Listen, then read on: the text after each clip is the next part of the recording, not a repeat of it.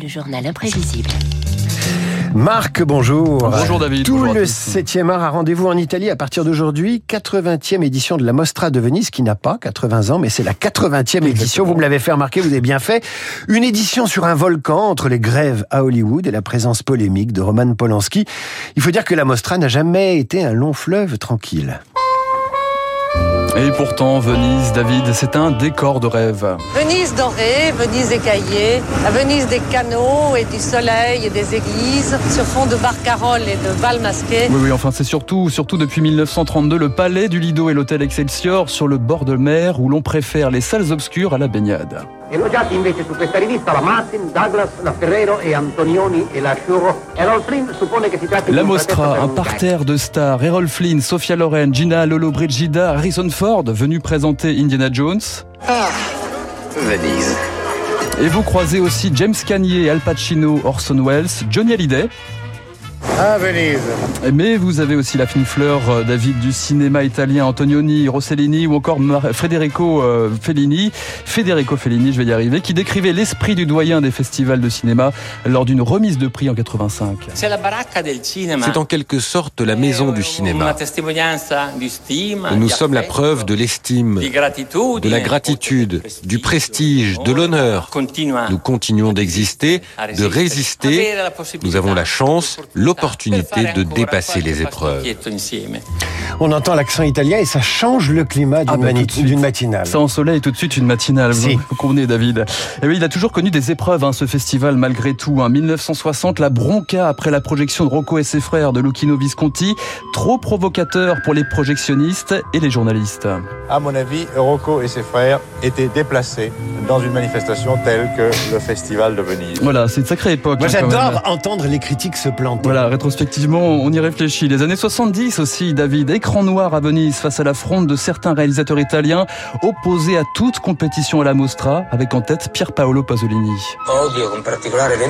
J'éprouve une véhémence particulière pour cette société et ce festival. Avec cette logique de compétition, il manipule, il transforme les consciences de la plus mauvaise des manières en établissant de nouvelles valeurs qui nous aliènent et qui sont fausses. Là encore, autre époque, David. Mais la plus grande crise intervient en 1938. La Mostra devient un instrument de propagande fasciste dans l'Italie de Mussolini, avec un résultat incongru, la naissance d'un autre festival. Devinez lequel? Je sais pas, Cannes Le Festival de Cannes, exactement. Récit de son créateur, Philippe Erlanger. Je revois avec netteté ce wagon-lit où, revenant du Festival de Venise, je n'arrivais pas à trouver le sommeil parce que la politique avait complètement changé les décisions du jury. Dès mon arrivée, j'en ai parlé à une de mes collègues des affaires étrangères. Je ne me doutais pas que tant de choses allaient en sortir. Et Mussolini, très intéressé par le cinéma, parce qu'évidemment intéressé par le- la propagande, a sans doute fondé euh, les bases du cinéma italien, en tout cas sur le plan matériel et organisationnel, dans ces années fascistes, Sur paradoxalement. Exactement, exactement. Mal- malgré les polémiques, en tout cas, David, la Mostra de Venise résiste après la guerre. Bien avant Cannes, c'est elle qui met en lumière le cinéma asiatique, comme Takashi Kitano, les films des pays de l'Est, Andrei Vajda, Venise, terre d'accueil aussi pour les tricolores, Agnès Varda, Louis Malle, Juliette Binoche, caldo omaggio à Robert Bresson. ou encore Robert Bresson, deux trophées à la Mostra et un amour pour la cité vénitienne.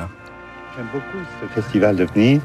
Je le préfère à Cannes. euh, ça me semble plus sérieux, plus sincère, plus vrai. Venise, terrain de jeu du cinéma français aussi, à l'instar de Jean-Luc Godard, récompensé à trois reprises, notamment pour Prénom Carmen, c'était en 83. Godard, qui n'a jamais autant parlé de lui dans les festivals, David, avec une touche comédia dell'arte, petit florilège. Je ne m'appelle pas Godard, mon père s'appelle Godard, lui-même ne s'appelait pas Godard, c'était son père, etc., etc. Le lundi, Alain Sard et René Bonnel m'ont donné de l'argent. Le mardi, j'ai trouvé les décors. Le mercredi, les costumes. Le jeudi, on a engagé les acteurs. Le vendredi, j'ai écrit le scénario. Le samedi, j'ai écrit les dialogues. Et le dimanche, je me suis reposé. J'étais petit, mes parents me disaient ne raconte pas d'histoire. Quand j'ai commencé à faire du cinéma, et que j'ai obéi à mes parents. Alors là, tous les producteurs et les journalistes m'ont dit, mais mon grand, il faut raconter des histoires. Voilà, petite séquence Godard. Et il les racontait bien d'ailleurs, dans sa voix, hein, parce que sur l'écran, parfois, moi, je me suis endormi. hein. C'était pas toujours évident. La Mostra euh, francophile a eu pour président du jury aussi un certain Alexandre Desplat, mais aussi une actrice célébrissime, David. Allez-vous la reconnaître? La C'est Catherine Deneuve Catherine Deneuve, exactement. Vous êtes trop fort. Demy. D'honneur l'an dernier, le Lion d'or, un prix toujours prestigieux à quelques heures du lever de rideau. Petit message au nouveau président du jury, Damien Chazelle, message signé Marcello Mastroianni pour l'Italian Lover. Le cinéma et la Mostra, c'est avant tout une histoire de fidélité, de fougue et d'effervescence. Il ne faut pas sous-estimer ce lion d'or. De manière très égoïste, je suis pressé de le mettre en cage. Insomma, Maintenant, récompenser une carrière, vous ne pouviez pas trouver un autre nom Pourquoi pas le lion de l'encouragement Pour un début de carrière exceptionnel comme la mienne, par exemple. Ce lion, il est comme nous. Il est présent et fidèle depuis 40 ans.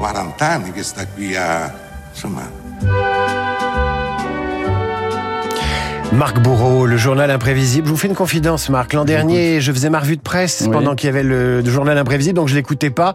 Vous avez un fan numéro un, et c'est votre serviteur. Prochain rendez-vous avec le cinéma.